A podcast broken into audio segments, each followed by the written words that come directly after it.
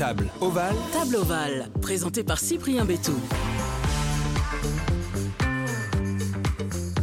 Bonjour à toutes et à tous, très heureux de vous retrouver dans ce nouvel épisode de Table Ovale, le podcast rugby, mais pas seulement, car nous allons aller ensemble à la rencontre de joueurs de rugby en activité ou retirés des terrains, afin d'évoquer leur carrière, mais surtout de découvrir les personnalités qui se cachent derrière le ballon ovale. Et pour ça, on ne perd pas plus de temps, on passe à table. Et pour cet épisode, j'ai la chance d'être aux côtés d'un joueur de ballon, un double champion de France, mais aussi 46 sélections avec le 15 de France, Damien Chouli, bonjour. Bonjour. Ça va? Ça va bien, merci. Bon, c'est un jour un peu gris à Perpignan. Normalement, il y avait du soleil. J'avais prévu mes lunettes de soleil. Malgré tout, euh, t'as le sourire, euh, content d'être ici.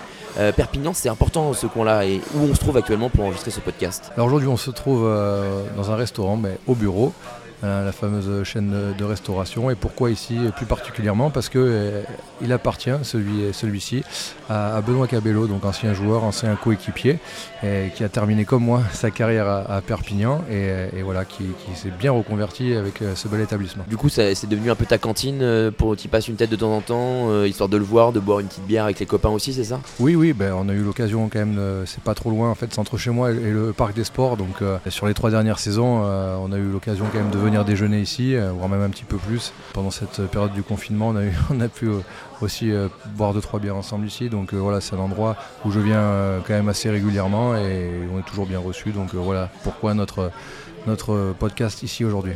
Et du coup, c'est, il faut faire attention parce que si c'est à mi-chemin entre chez toi et là où tu t'entraînais à l'époque à Perpignan, il faut pas s'arrêter en cours de route. Quoi. Il faut vraiment aller à l'entraînement et à la limite au retour s'arrêter, c'est ça C'est Ouais. le risque. C'est le risque toujours, mais, mais bon ça va, ça va quand même.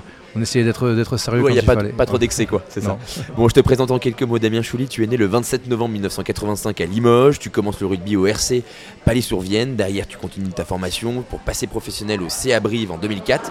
À 19 ans, en 2006, tu es champion de France moins de 21 avec l'équipe de France. Tu continues ta carrière à Perpignan durant 5 saisons. Tu deviendras champion de France en 2009 avant de partir vers les volcans de Clermont-Ferrand pour cette saison. Tu ramèneras également un titre de champion de France en 2017. Tu décides de finir ta carrière à Perpignan en 2022. Tu connaîtras le 15 de France durant 10 ans avec 46 sélections et un quart de finale lors de la Coupe du Monde 2015.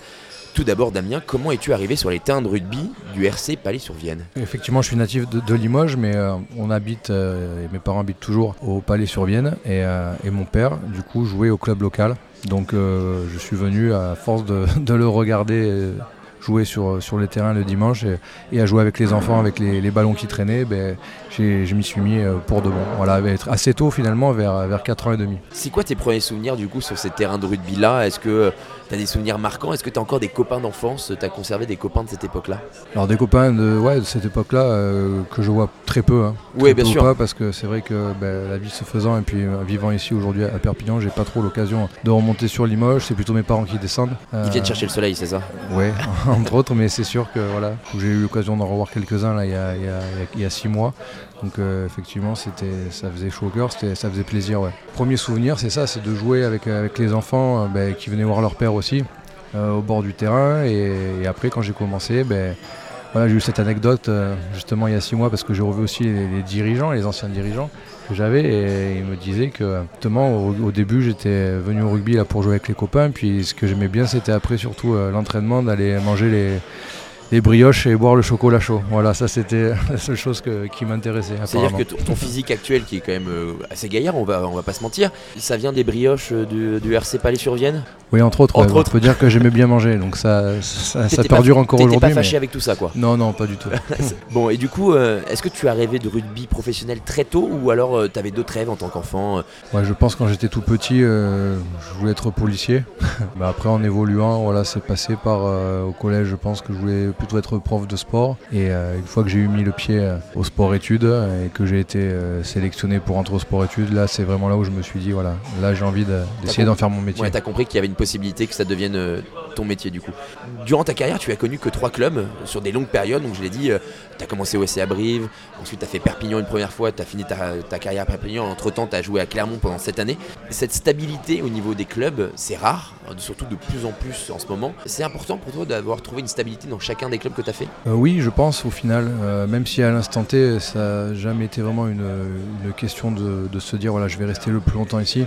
Je pense qu'il y a toujours eu ce rapport entre bah, les ambitions du club, les objectifs et les objectifs personnels et mon niveau personnel. Et à partir du moment où bah, ça ne matchait pas entre les deux, bah, il y a eu cette question de de se dire voilà, est-ce que je, reste ou est-ce que je, pars? Voilà. En fonction des opportunités évidemment, mais, c'était important pour moi dans le cheminement de ma carrière. J'ai toujours essayé de, raisonner comme ça, en me disant quel est le club qui va pouvoir euh, me faire le, plus progresser ou, atteindre mes objectifs. C'est ce qui m'a fait partir de, Brive après deux saisons en pro, et même si c'est le club qui, m'a lancé, et, assez jeune aussi, donc c'est là où j'ai pu m'exprimer. Mais mais c'est vrai que voilà, j'ai eu vite l'envie d'essayer de, progresser, d'évoluer. Euh, même chose après pour partir à Clermont, après Perpignan. Euh, le club stagnait. Euh, il n'y avait pas forcément d'ambition outre mesure de la part des dirigeants me concernant, concernant le, développement de, l'équipe et du groupe. Et face, il y avait Clermont qui voulait. Bah, déjà qui était vraiment staffé au niveau du, groupe et, des joueurs. C'était une belle machine à l'époque où tu arrives à, Clermont. Hein. Ouais, en 2012. Euh, et, voilà, encore cette ambition d'essayer d'aller plus haut et puis de se frotter aussi à, des joueurs exceptionnels. Donc, euh, donc voilà, c'est ça qui m'a toujours guidé. Et du coup, quand tu prends ce genre de décision, est-ce que tu écoutes le joueur en priorité ou c'est l'homme, Damien, qui parle aussi euh, dans les prises de décision? Alors moi ça a toujours été assez finalement simple, ça a été toujours, enfin toujours la décision sportive qui a, qui a primé. D'accord. Euh, qui a primé et comment je me projetais, euh, dans, comment je me projetais pardon, dans l'objectif. Et la décision de, Perpignan à, la fin, elle a, exactement euh, été réfléchie comme ça. C'est-à-dire que je me suis dit, voilà, qu'est-ce qui va me motiver le plus faire un an de plus à Clermont, voilà, je savais que j'allais jouer parce qu'en plus c'était une année de Coupe du Monde, c'était 2019. essayer d'apporter ce que j'essayais d'apporter pendant 7 ans, ou repartir dans un club, peut-être aussi avoir une bouffée d'air fraîche, quelque chose de rafraîchissant et repartir avec beaucoup d'énergie, beaucoup d'envie et, essayer de voilà quelque chose de, reprouver euh, au sein d'un nouveau groupe aussi de joueurs que je peux encore jouer au rugby et que j'ai envie de jouer au rugby tout simplement. Donc euh, ça a toujours été ouais ça a été géré par ça. Tu es en train de terminer ta reconversion pour devenir agent sportif. Tu as eu cette envie un peu par hasard sur le tard? Comment ça s'est comment c'est arrivé à toi quand tu allais prendre ta retraite, tu ambitionnais de devenir agent ou pas du tout? Est-ce que c'est venu sur le tard Oui, c'est venu sur le tard. En fait, c'est venu pendant ma, dernière saison. Perpignan, euh, clairement, j'étais plutôt destiné à basculer du côté de, l'entraînement. Et donc, j'avais entamé les, démarches aussi au niveau euh, diplôme pour faire ça. Et sur la dernière année, j'ai aussi mis un pied à l'étrier euh, parallèle de, joueurs de rugby sur notamment la touche avec, avec le, club de, Perpignan. Quand j'ai eu vraiment pris la décision d'arrêter ma carrière et que ce serait ma dernière saison, je me suis rendu compte que j'avais besoin de passer à autre chose. Alors, à autre chose, je m'entends parce qu'il y aurait quand même un grand pied dans, le rugby également, mais au niveau de, la routine, au niveau des semaines, voilà, de la cadence des semaines. Euh, de la vie de famille aussi Alors de la vie de famille aussi, parce que ça c'est important, mais surtout sur l'aspect routine, d'aller au stade encore tous les jours, partir tous les week-ends à gauche à droite. Finalement, voilà, on n'a plus le même poste, euh, on n'est plus acteur sur le terrain, donc c'est frustrant. Et puis en plus, on a la, même routine. Et on arrive souvent, quand on est entraîneur, on arrive avant les joueurs, on repart après. Euh, donc euh, voilà, tout ça, on fait que j'avais besoin de souffler. J'aurais pas pu, enfin j'aurais pu enchaîner, mais voilà, je, pense que la stimulation n'aurait pas été la même. Donc en parallèle de ça, voilà, j'ai eu cette opportunité, donc je me suis penché dessus pendant deux longs mois aussi, avant de prendre la décision, et puis je me suis rendu compte qu'au final, ben, ce qui me plaisait dans l'entraînement, donc de transmettre, partager l'expérience acquise, notamment avec les jeunes joueurs, et bien, vous pouvez le retrouver dans, ce métier parce qu'on parle aussi d'accompagnement qu'il y a beaucoup de, choses à faire, à mon sens, euh, pour, faire évoluer ça. Du coup, actuellement, euh, est-ce que tu es toujours passionné par le rugby? Est-ce que tu consommes toujours énormément de rugby? Ou alors euh, tu arrives à te dire, bon, maintenant, en fait, c'est plus mon quotidien, donc en fait, maintenant, je coupe? Non, on est obligé. Enfin, on est obligé. On n'est pas obligé, mais en tout cas, euh, je me sens obligé parce que c'est ma passion et dès que, dès que je vois qu'il y a un match euh, ou que je reçois une notification, je ne peux pas m'empêcher de regarder ce qui se passe. Et de commenter. Euh. et de, non, et de regarder. et puis surtout, de, justement, de regarder ça avec un œil vraiment de, de, spectateur plus qu'un œil d'analyse, comme ça a été le cas pendant longtemps voilà, j'ai encore l'œil sur certaines choses, donc c'est, mais c'est vraiment, ouais, c'est intéressant. Et puis, Bon, après, je peux pas dire que je regarde tous les matchs, c'est pas vrai, mais sur, euh, sur les grosses affiches, euh, ou quand je tombe par hasard sur un match, euh, même le jeudi ou le vendredi sur la Pro D2, c'est toujours intéressant. Tu te laisses surprendre, ouais. Oui, je me laisse surprendre parce que, parce que j'ai encore des, joueurs, enfin des, des, potes qui jouent, donc les joueurs que je connais. Donc euh, mais t'es pas si forcément, vieux, je me tue à le dire. Eh oui, ça- pas encore. Ou t'as duré très longtemps, il faut voir comment, dans quel sens Ouais. on prend. C'est ça, mais bon, ça fait des fois ça fait des fois ça fait peur quand on quand on regarde dans le rétroviseur. Donc euh, voilà, j'ai jamais trop regardé, mais maintenant quand- qu'on me le rappelle souvent. Tu dis ça pour Non, c'est pas vrai. non non, mais Il a pris un air menaçant, c'est pour ça que j'ai commencé à bégayer au cas où. non mais c'est vrai. Mais après, par exemple, euh, tu vois, euh, j'en rigole souvent, mais je j'aurais eu l'occasion de jouer avec euh, Alain Penaud à Brive et, et Damien Penaud à, à Clermont-Ferrand. Donc euh, forcément, ça met ça met un coup de vieux. Est-ce que tu vois des différences entre ce que tu as connu toi quand tu as commencé le rugby et aujourd'hui? Est-ce que tu as vu des grandes différences au niveau de l'état d'esprit, au niveau de l'approche du rugby, au niveau de la formation? Est-ce qu'il y a des grandes différences? Oui, ça, incontestablement, ça, ça a évolué. Je pense déjà au niveau des clubs, au niveau de la formation, où euh, les clubs sont beaucoup plus structurés, beaucoup plus staffés. Et clairement, on repris vraiment la, la formation euh, globale sur, euh, sur les jeunes joueurs et notamment les hauts potentiels. Puis la, disparition des, pôles espoirs notamment, le pôle euh, France à Marcoussis. Donc euh, ils ont vraiment, vraiment, pardon, re- repris la main là-dessus. Et c'est en train de, bien fonctionner. On a des, super générations qui arrivent. Les mentalités aussi ont évolué. Euh, je pense qu'on arrive vraiment sur des, générations où il y aura beaucoup de concurrence, eu égard notamment à la formation qui s'est améliorée, notamment globalement. Je parle en France. On a des très bons formateurs aujourd'hui, mais aussi sur les nouvelles générations qui savent beaucoup plus ce qu'ils veulent, euh, encore plus jeunes. Et, et on voit aujourd'hui qu'ils sont beaucoup plus euh, professionnels, en tout cas dans leur tête. Ils sont moins, moins candides, moins naïfs quand ils arrivent en professionnel comme vous, Oui. vous auriez pu l'être, toi et ta génération? Oui, c'est sûr, moins naïfs, mais aussi beaucoup plus euh, déterminés, beaucoup plus autodéterminés et beaucoup plus professionnels dans leur façon de, de se comporter au quotidien, sur l'entraînement, sur la récupération. Et en dehors, ouais. Et en dehors aussi, Mais euh, globalement, c'est certain. Et si on regarde sur les dix dernières années, ben voilà, il y a beaucoup de très très bons joueurs et l'équipe de France euh, se porte bien aussi beaucoup grâce à ça. Et c'est tant mieux. Mais euh, à l'inverse, il va y avoir beaucoup de. Je pense qu'il y a à chaque fois, si tous les ans, il y a, il y a 4-5 jeunes qui, arrivent et qui font leur euh, première feuille de match euh, en, équipe pro, et ben au, bout d'un moment, il va falloir les caser quelque part. Le double projet, c'est hyper important, c'est quelque chose que tu encourages également, parce que comme tu l'as dit, il y a des jeunes qui vont peut-être jou- jouer un ou deux matchs en pro et qui vont se retrouver peut-être demain sur le carreau. Le double projet est essentiel. Toi, tu en avais conscience quand tu as commencé ta carrière ou c'est arrivé un peu tard et du coup tu te dis, bah en fait, il faut que ces jeunes-là soient encore plus euh, au courant et au fait de ce double projet?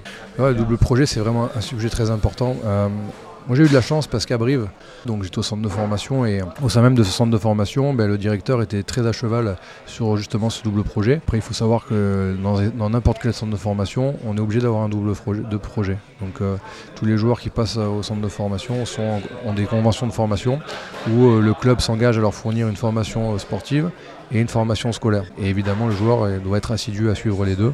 Faut savoir que les centres de formation aussi ont des notes par rapport aux, résultats des différents cursus scolaires et euh, universitaires en fonction des réussites. Donc euh, ça, c'est aujourd'hui, c'est très important, ça se passe comme ça.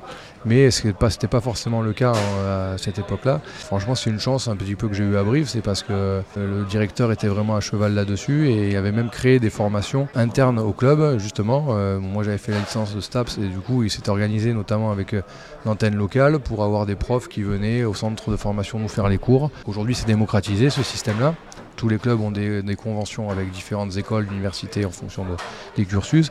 Mais euh, je pense qu'à l'époque, on était un, un des rares clubs, donc il faut leur reconnaître ça aussi. Récemment, donc tu l'as dit, il y a six mois, tu es retourné euh, au Palais sur Vienne euh, pour euh, avec voir tes anciens coéquipiers, tes anciens dirigeants, parce que euh, près de Limoges, euh, il y a un centre sportif, un complexe sportif qui a pris ton nom. Comment tu l'as vécu déjà? Euh, C'est pas tout le monde qui a un complexe sportif à son nom. C'est quand même euh, un bel hommage.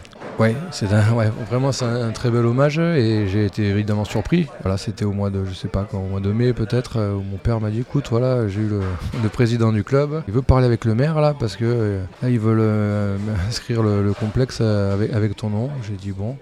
J'ai dit mais c'est possible, c'est sûr. Qu'est-ce que et bon, en fait ça s'est fait. Voilà, j'ai eu la mairie aussi qui m'a demandé mon autorisation et tout ça. Donc bon, évidemment, j'étais très honoré et fier une fois, une fois l'information un peu digérée. Et, voilà, c'était un grand plaisir et on a fait une belle inaugura- inauguration pardon, avec, bah, avec tous mes, ma famille, mes amis et quelques anciens coéquipiers aussi qui, qui étaient présents. Et c'était vraiment une belle journée. Et, et ouais, ça fait chaud au cœur. Ça fait chaud au cœur. C'est ton père aussi qui devait être fier, qui, a- qui- qui devait être content de, quand même de voir le mot Chouli euh, sur un complexe sportif dans, dans la ville où il vit encore. C'est c'est quand même, c'est quand même même pour lui qui a été joueur dans ce club-là, c'est une belle reconnaissance aussi. Ben, je pense, ouais, oui, oui, surtout que lui, au final, il aura plus joué sur ce terrain que, que moi. Euh, parce Il n'y a, pas- il y a pas de justice. hein, Non. quoi. Il, doit se dire qu'il n'y a pas de justice. Non, parce que j'ai fait, ouais, moi j'ai fait l'école de rugby euh, là-bas et jusqu'à 10-12 ans après, avant de partir euh, au club de Limoges, du coup. Mais, mais ouais, ouais, non, une, une grande fierté et puis une grande fierté pour, pour ben, tous les dirigeants qui m'ont, qui m'avaient accompagné aussi du club et je les en remercie d'ailleurs encore et, et mes parents aussi, oui. Alors ce podcast se nomme Table Ovale. Quel est ton lien avec la table et la nourriture? Est-ce que tu as, euh, est-ce que déjà tu cuisines beaucoup et est-ce que tu as un, plat fétiche où tu dis quoi qu'il arrive, j'y replonge? Alors je cuisine, euh, oui, de temps en temps évidemment, parce que j'adore manger. Donc effectivement j'ai j'ai un bon rapport euh, avec la table. euh, j'ai un bon rapport avec la table. J'ai pas mal d'amis aussi qui sont, qui sont chefs. D'accord. Donc euh, C'est pas voilà. mal. Ouais c'est pas mal. Bon après je pense que c'est- voilà, l'un vient pas sans l'autre. Ils sont des amis parce que j'ai commencé à aller manger chez eux et, Parce Et que tu client régulier. et que je suis revenu certainement. Et voilà, et, et dont le dernier, là j'en reviens de, de ce week-end d'ailleurs. Donc, euh, donc, ça, du coup donc à Tignes, D'accord. dans les Alpes. Ok. Ouais, t'as un, un copain qui est chef un là-bas copain, ouais, Clément Bouvier, là, qui est chef une étoile, Ok.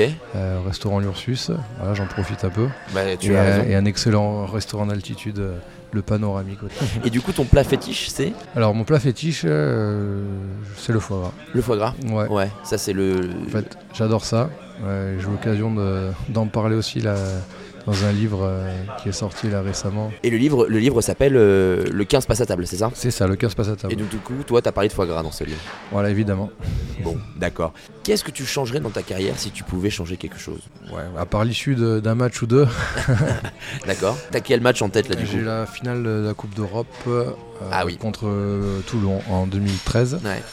Voilà, parce que je pense que c'est euh, celle qu'on aurait pu gagner. Et c'est aussi un trophée qui, est- qui manquera. Et c'est Euh, là où vous étiez- votre équipe était la plus forte selon toi?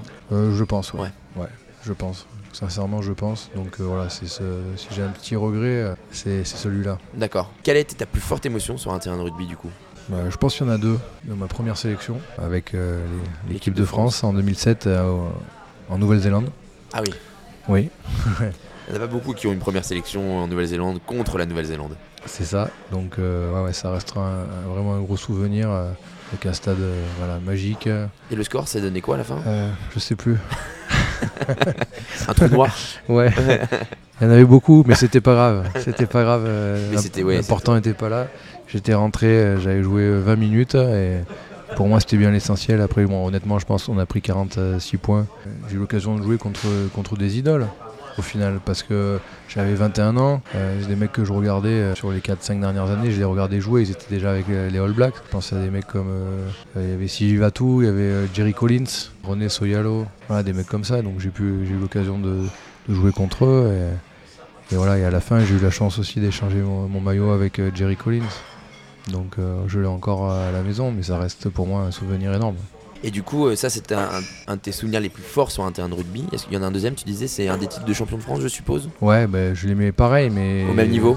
Au même niveau, mais j'ai tendance à dire que euh, le titre gagné avec Perpignan, c'était le premier. J'avais peut-être 23 ans et je me rendais pas compte de ce, de ce que ça coûtait. Je me rendais pas compte. Des efforts que ça demandait. Exactement. Enfin, on était jeunes, euh, on était plusieurs, hein, je pense avec Jérôme, euh, Porical, euh, Jean-Pierre Pérez, on était un petit peu la même génération. Et Guillaume Guirado, il y avait David Mélé aussi. Il dit bon, ben, on est là, quoi, on profite et, et en plus voilà, on gagne, on gagne.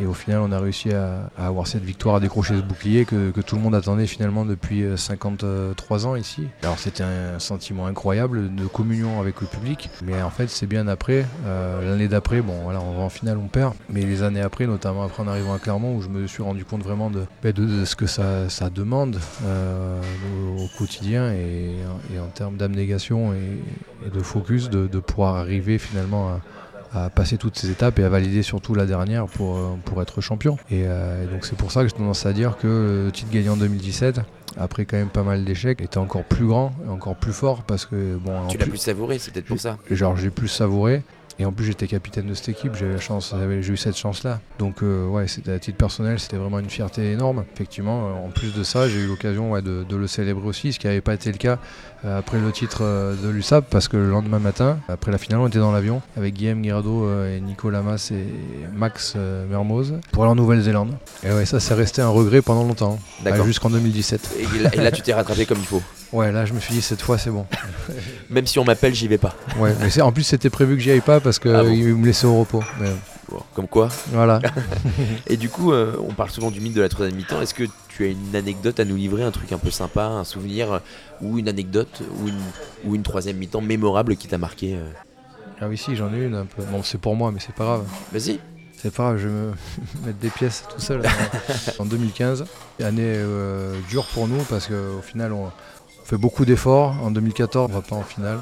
Euh, donc 2015, on, arrive à se remobiliser. On fait finale de, Coupe d'Europe, Champions Cup, qu'on perd. Et ensuite, on arrive euh, contre Toulon, d'ailleurs. assez, euh, en plus, pas un bon match de notre part. Donc, on arrive à se remobiliser. On revient en finale. Et la finale inédite contre le Stade français. Et là, match affreux. Match affreux, on perd 15-12 euh, je crois. Il n'y a pas un essai, que des points au pied. que des points au pied, euh, un match pauvre techniquement, il n'y a que des, en avant. C'est la fameuse phrase de, c'est le rugby bro de Jamie Conmore euh, qui est passé un peu partout sur, sur Canal+, c'est ça? C'est ça.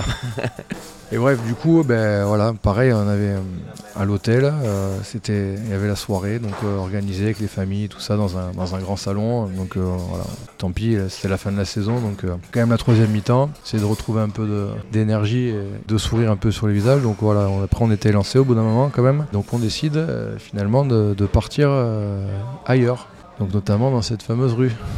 D'accord. Une, une, rue, une, rue, une rue noble de princesse, par exemple. Voilà, par exemple. Et euh, avec quelques joueurs. Bon, évidemment, qui sait qu'il y avait là-bas les joueurs du Stade français. Euh, qui célébrait avec le bouclier. Donc voilà, il y avait des supporters qui étaient là, il y en avait plein la rue, euh, il était vraiment assez tard, voire très tôt, il commençait à faire jour, et du coup, bon, ils me mettent un, chapeau rose là sur la tête en, partant, bon voilà, moi j'étais avec mon chapeau rose, je dis bon allez les gars, on va, prendre le taxi, on y va. Et en plus au milieu, au milieu de la rue, tu avais euh, les dirigeants du Stade français qui étaient avec le bouclier là, donc forcément il y avait les, caméras de canal, les cils là. Bon, donc elle dit bon allez c'est bon, c'est l'heure de partir là, on va pas, on va pas rester là. Donc on part, et on prend le taxi, on rentre et tout ça. On rentre à Clermont et deux, trois jours après, on avait une réunion pour euh, finir la saison, pour clôturer. Et là, je discute avec, euh, avec Franck Azema et tout ça. Et en fait, il me dit ah, euh, Regarde, le président, il m'a donné ça. Et en fait, on me voyait sur une, image de Canal avec les mecs qui, qui célébraient avec le bouclier. Et moi, on va passer derrière avec mon chapeau, rose. Oh là là pris, en flag Bon après voilà, c'était en flag. Ça a duré 10 minutes, c'était c'était c'était rien de grave mais bon franchement, c'était je me suis fait chambrer. Ouais, j'imagine. Ça, a dû te suivre quelques temps. Quelle est la plus grande qualité et le plus grand défaut de Damien Chouli? Pas si une qualité ou un défaut, c'est un peu les deux, je pense. Je suis assez têtu finalement quand euh, obstiné? Ouais, je peux être obstiné donc euh, avec ses bons et ses mauvais côtés, mais en général ouais, c'est c'est quelque chose euh, même si je suis pas très démonstratif, hein, quand j'ai quelque chose en tête, je l'ai en tête en fait. C'est toujours pareil, quand on est exigeant avec soi-même, on a envie de l'être avec les autres.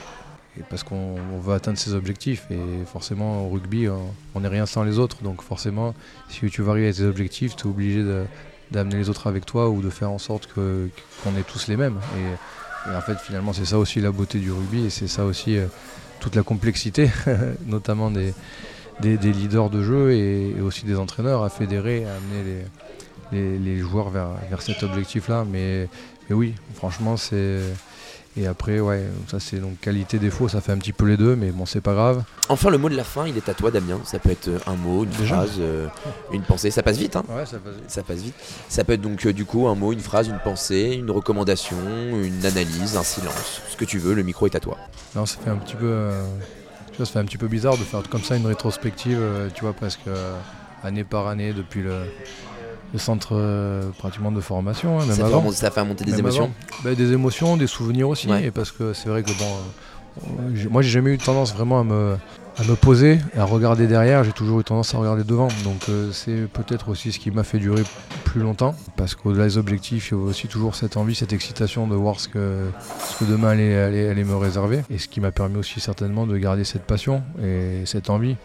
Parce qu'aujourd'hui, si si je vois en regardant un petit peu derrière, si j'ai aussi une fierté, c'est de dire que j'aurais toujours tout donné partout où je, suis passé, et que ce soit l'entraînement ou, ou, le week-end, parce qu'au final, on en a parlé peut-être avant aussi en, off, mais, c'est un petit peu con à dire, mais c'est vrai que j'ai toujours voulu montrer l'exemple et, être présent, et aujourd'hui je sais que les entraînements que j'ai ratés, même à la fin, ils sont pas nombreux. Et, pour moi, ça vient de cet état d'esprit de, vouloir toujours aller chercher quelque chose de, plus. Et, donc au final, voilà, ça me permet aujourd'hui de ne pas vraiment avoir de regrets sur ce que j'ai fait et, pas avoir de remords surtout. Et je pense que c'est le plus important. Si, quand on arrive à la fin d'une carrière en se disant ça, ben pour moi la mission elle est accomplie et, c'est d'autant plus facile de, basculer sur, ben sur la reconversion, sur la vie d'après. Euh, et, pas, et pas rester accroché à des, à des remords ou, à des petits, euh, des euh, trous d'air qu'on a, pu avoir. Donc euh, voilà, aujourd'hui, c'est vraiment ce sentiment qui domine. si on arrive. Alors je sais pas si les jeunes écouteront ça, mais si on arrive à, la fin d'une carrière en, ayant ce sentiment d'apaisement, en ayant accompli ce qu'on pouvait accomplir, pas forcément ce qu'on voulait, mais ce qu'on pouvait accomplir, ben, je pense que le, boulot il est fait et ce sera d'autant plus simple de, basculer sur, sur la suite. En tout cas, c'est vrai qu'on a regardé un peu dans, ton rétro, mais on a regardé aussi devant avec plein de beaux projets pour toi euh, dans les années à venir. On a aussi découvert euh, qui se cachait un peu derrière le ballon ovale, quelqu'un qui aime bien porter des, chapeaux roses en soirée. Donc voilà, en tout cas, merci encore Damien d'avoir accepté mon invitation et de t'être confié dans Table Oval. Bonne continuation donc dans tous ces projets. C'était le 13e épisode de Table Oval, le podcast rugby, mais pas seulement, vous l'aurez compris. Vous pouvez commenter et noter sur les plateformes d'écoute habituelles comme Spotify, Deezer ou encore Apple Podcast. Vous pouvez également écouter et réécouter les autres épisodes sur toutes ces plateformes. Je vous encourage à le faire. N'hésitez pas à suivre également le compte Instagram Table Oval. Et comme dit le proverbe, la table est l'entremetteuse de l'amitié. Merci Damien. Merci.